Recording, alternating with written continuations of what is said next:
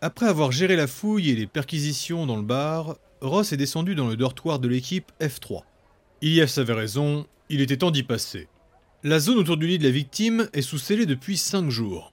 Quand Ross arrive sur place, il montre son badge à un pauvre garde de Léviathan qui est posté ici depuis bien trop longtemps. Il n'a même pas le temps de commencer à lui parler qu'il se fait alpaguer par un kobold de l'équipage très mécontent. Ah, bah voilà Enfin Ça fait des jours qu'on attend que quelqu'un enlève cette interdiction.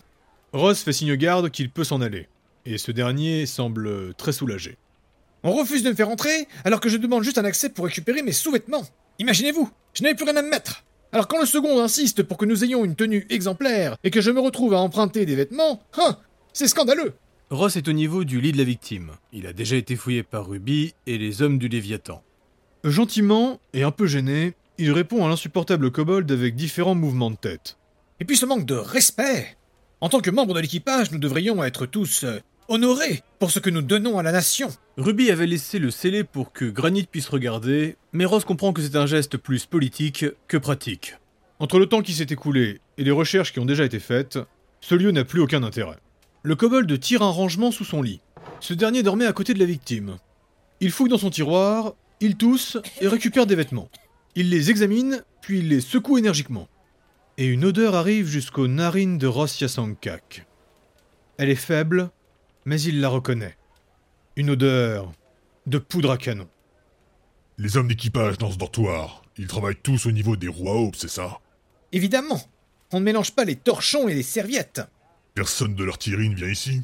Mais quelle drôle d'idée Nous sommes sous les ordres directs du second Atsutoshi Haru, pas du capitaine des sombres flots Ross commence à plus sérieusement renifler le lit de la victime.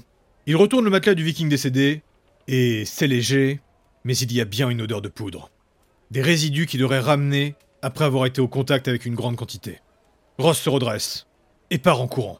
Le kobold, lui, continue de récupérer ses vêtements. J'avais d'ailleurs cru comprendre que nous aurions une compensation financière, suite à la gêne occasionnée, si vous voyez ce que je veux dire. ah, bah, ah bah d'accord. Ah. Les autorités ont fait réunir les différents trolls ayant accès à la salle des machines. Ils sont tous regroupés dans la salle principale du commissariat, et Huller a même insisté pour que la sœur et le frère du Nouvel Ordre soient présents. Quand il les a sortis de leur cellule, il voulait voir s'ils réagissaient à la vue d'un des trolls. Mais au final, il n'y a aucune réaction des deux côtés. Huller fait ensuite sortir le cousin des sombres flots et il le place au milieu. Mais là encore, il fait chou blanc. Cependant, Huller Valoem est quand même content, car il a son public. Il commence sa représentation. Ilyes est installée sur le côté, silencieuse, et elle assiste à un interrogatoire des plus particuliers. Le Scald se montre en spectacle. Il change constamment d'argument et malmène les six pauvres trolls en face de lui. Les deux chefs du Nouvel Ordre et le Sombre Flot en prennent aussi pour leur grade. C'est l'un d'entre vous s'égosille-t-il d'un ton menaçant. Puis l'instant d'après. On est de votre côté. Vous pouvez tout nous dire. Pendant qu'elle regarde cette mascarade, Iye s'est approché par son aide de camp Shen Yung. Discrètement, il se penche à son oreille et lui fait part d'informations en lien avec d'autres enquêtes. Alors qu'Ular continue son manège, il parvient malgré tout à écouter leur échange. Et d'un coup, il corrige Shen Yung. Il y a dix navires à l'intérieur, pas neuf. Puis sans prévenir, le Scald se jette sur un troll. Ouh, vous me cachez quelque chose, vous Je le vois dans vos yeux. Shen Yung arrête de murmurer, il réfléchit. Ilyes, elle, fait un rapide calcul mental, et Ular continue de rendre fou tous les suspects. Nous sommes tous gardiens. Il faut nous épauler. Parlez-moi. Dites-moi ce que vous me cachez. Ha C'est vous Je vous ai vu reculer dans votre siège. C'est un signe qui ne trompe pas, ça. Hullard pointe du doigt un autre troll. Les pauvres sont mentalement affaiblis par la surcharge mentale et émotionnelle qu'il leur envoie. C'est très difficile à voir pour un non-averti, mais le Scald insuffle une magie dans son palabre ininterrompu. Et l'enchantement ronge leur volonté petit à petit. Shenyung et Yes se regardent. Le Frostalf venait de dire que la relecture de l'inventaire des neuf bateaux était terminée, mais Hullard l'a corrigé. En effet, il y a les neuf bateaux des guildes présents à bord du Léviathan, mais il y a un dixième bâtiment, et ce dernier appartient à l'un des membres de l'équipage. La glace de l'aube. Ilyes se lève subitement, et Shen Yung l'emmène à un bureau recouvert de documents. Cela fait maintenant trois heures que Raylord Dratek doit tenir les tonneaux en or tout en restant immobile. Odin est magnifique travaille à une vitesse folle, il a déjà réalisé d'innombrables esquisses, et il a même terminé deux peintures dans leur entièreté. Raylord a beau être endurant et d'une force titanesque, les deux tonneaux pèsent leur poids, et trois heures, ça fait long. Surtout quand on n'a pas le droit de parler. J'ai bientôt terminé. et après il restera deux positions. Tiens bon, mon garçon. Tu es beau. Oh, que tu es beau. Des gloussements se font entendre, de nombreux voyageurs viennent visiter l'atelier pour voir le guerrier magique dans toute sa nudité. La dernière position était très gênante d'ailleurs. Raylork était en grand écart, un pied sur chaque tonneau et le reste du corps dans le vide. Il cachait ses parties privées avec ses mains tout en prenant un air charmeur. Coquin Plus coquin Je veux du coquin Voilà, voilà, reste comme ça. C'était un moment agréable au départ, mais pour Raylork ça a vite tourné au cauchemar. Notamment quand son coach Kiro Kerm, le maître du tonneau, est venu pour le soutenir. Pour le tonneau Tu fais ça pour le tonneau, fils. Règle numéro 52, ne jamais montrer quand on faiblit. Les encouragements auraient pu aider, mais le problème, c'est que Kiro Kerm est venu avec sa fille. Kirik faisait exprès de ne pas regarder, et les rares fois où elle a croisé le regard de Raylork, c'était avec un air exaspéré. Mais pourtant, que tu bouges Oh, Concentre-toi Fixe Une statue Un héros antique Sauveur du passé Figé dans la pose de l'héroïsme à ce moment-là, Raylork avait le tonneau au-dessus de sa tête dans sa main droite, et il tenait le deuxième dans sa gauche pour cacher ses parties privées. La présence de Kirik n'a vraiment pas aidé, et quand Kiroro Kerm s'émouvait devant la première peinture, Oh, Odini, mon ami, c'est tellement beau. C'est presque plus beau que nature. Malgré elle, Kirik se tourna et se pencha pour regarder par-dessus l'épaule de son père. Une mèche de cheveux tomba tout en caressant sa joue. La trollesse a des traits gracieux et sa peau de pierre est toujours luisante. Raylork comprit à cet instant qu'elle observait une toile où il était cul nu dessus. Raylork, descends le tonneau Non, pas celui du haut, mais tu remontes celui du bas Laisse-le au même niveau, sinon on va voir ton... euh, Kiroro Kerm et Kirik levèrent la tête à cet instant, et Raylork comprit beaucoup trop tard que ce n'est pas sa main qui se levait, mais plutôt une exclamation, un cri euphorique. Des gens n'attendaient que ça. Kirik fit les gros yeux, et Kiroro Kerm accourut pour cacher l'intimité de son champion. Ular Valoem n'a pas prêté attention au départ d'Iliès et de Shen Yung.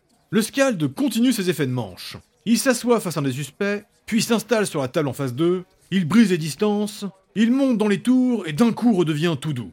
Parfois il récupère les documents liés à chacun, il les lit à voix haute en prenant des passages au hasard. Ce sont leurs accréditations, des contrats qu'ils ont signés, ou encore des rapports dans lesquels ils apparaissent. Et quand il finit de les lire, il leur jette au visage. Mais alors qu'il s'adresse au cousin des sombres flots et qu'il regarde sa fiche d'embarcation, quelque chose l'arrête. Il croit reconnaître la signature en bas de page. Une Girk Tranche-Pierre, grand intendant du roi nain Finris Tranche-Pierre. Ular s'immobilise et sans prévenir, il abandonne le groupe de suspects. Il va récupérer le dossier de la victime que le second Atsutoshi Haru leur avait laissé. Puis il sort le contrat du viking à l'intérieur et il y trouve la signature de deux employeurs. Celle de Atsutoshi Haru évidemment, mais aussi la signature d'un nain, Ugirk Tranche-Pierre. La coïncidence est bien trop grande. Ular se précipite au bureau d'Iliès. Après terminer la fouille de la taverne avec Ross et Réharir, Shinsu est directement allé au commissariat pour prendre des nouvelles des Silikyo. La famille de Kobold est extrêmement efficace et un message à son attention l'attendait pour lui indiquer la dernière position de Queen Atsuyo. Elle est au niveau du pont supérieur dans l'établissement du chêne brumeux.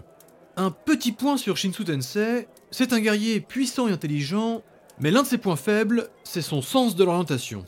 Il va donc se perdre pour la centième fois dans le bateau. En plus, comme il est très effrayant, personne n'ose l'approcher pour l'aider. Shinsu finit par trouver le lieu indiqué, c'est un salon de thé. Queen Atsuyo y est toujours, et elle va sûrement y passer la soirée. Quand il rentre, il entend qu'elle rit avec son groupe d'amis. Shinsu s'installe à une table, le guerrier est fixé par une bonne partie de l'assemblée. Il faut dire qu'il dénote, mais comme je l'avais déjà dit, depuis quelque temps Shinsu a remarqué qu'il a un franc succès avec les femmes. Et là, c'est très gênant. Il a l'impression d'être un bout de viande sur un étalage, et la dévoreuse se sent presque menacée.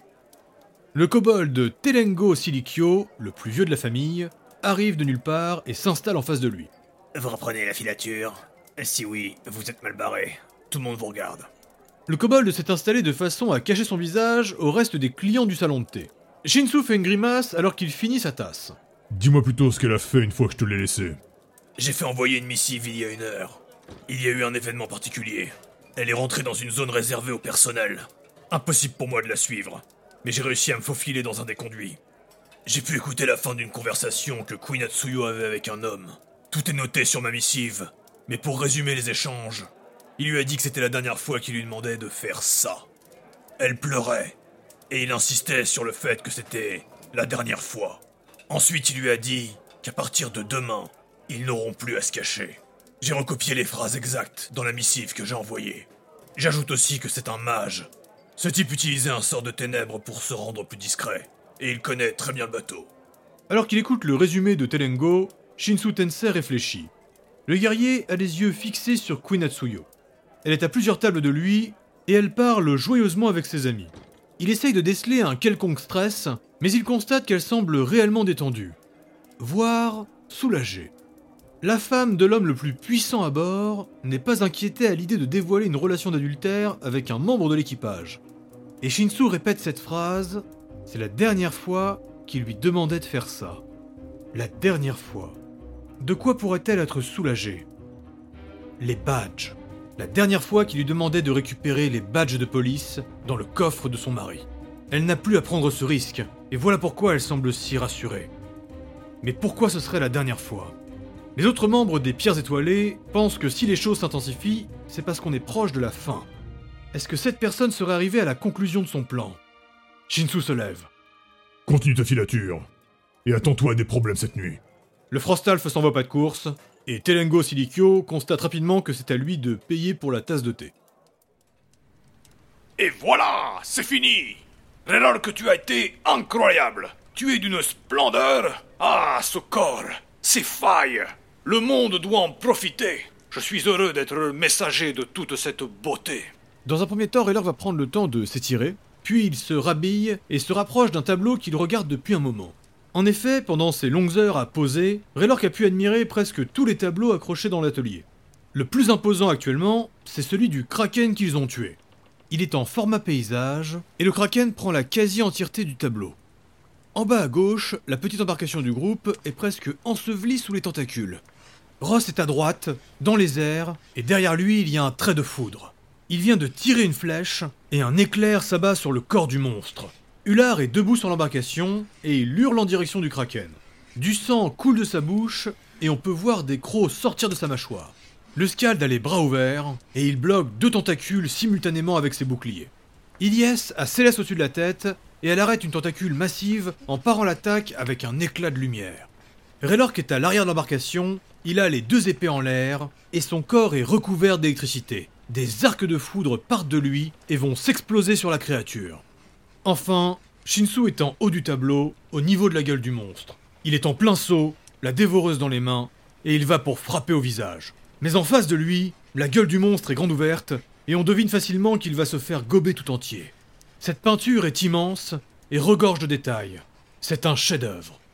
Mais le tableau qui intéresse Raylork est plus discret. Ce n'est d'ailleurs pas un tableau des pierres étoilées, mais il reconnaît le moment où il a été fait. C'était durant la grande soirée des capitaines, dans le grand restaurant, au moment du départ du Léviathan. Odini était attablé avec les officiers, et il a profité du moment pour tirer le portrait des quatre dirigeants du bateau. Ce qui saute aux yeux de Raylork, c'est leur position corporelle. Techniquement, Granerk et Eliarorn ne travaillent pas ensemble. Mais comme ils sont de la même famille, ce n'est pas étonnant de voir une complicité dans leur regard. Ce qui intrigue Raylork cependant, c'est que malgré sa froideur, le capitaine Frostalf Arika Atsuyo a l'air beaucoup plus proche des deux nains que du second Atsutoshi Haru. Mais alors qu'il s'approche de la peinture, quelque chose qu'il ne pouvait pas voir de là où il se tenait lui saute aux yeux. Oh Odini Oh bordel Oh Raylor récupère ses épées et il part en courant, torse nu et nu-pied. Sur le coup du Frostalf Atsutoshi Haru, le second du capitaine des sombres flots, Raylor Dratek vient de reconnaître l'écharpe que Shinsu avait trouvée quand il a surpris Queen Atsuyo et son amant. Il ne reste plus qu'une heure avant l'événement.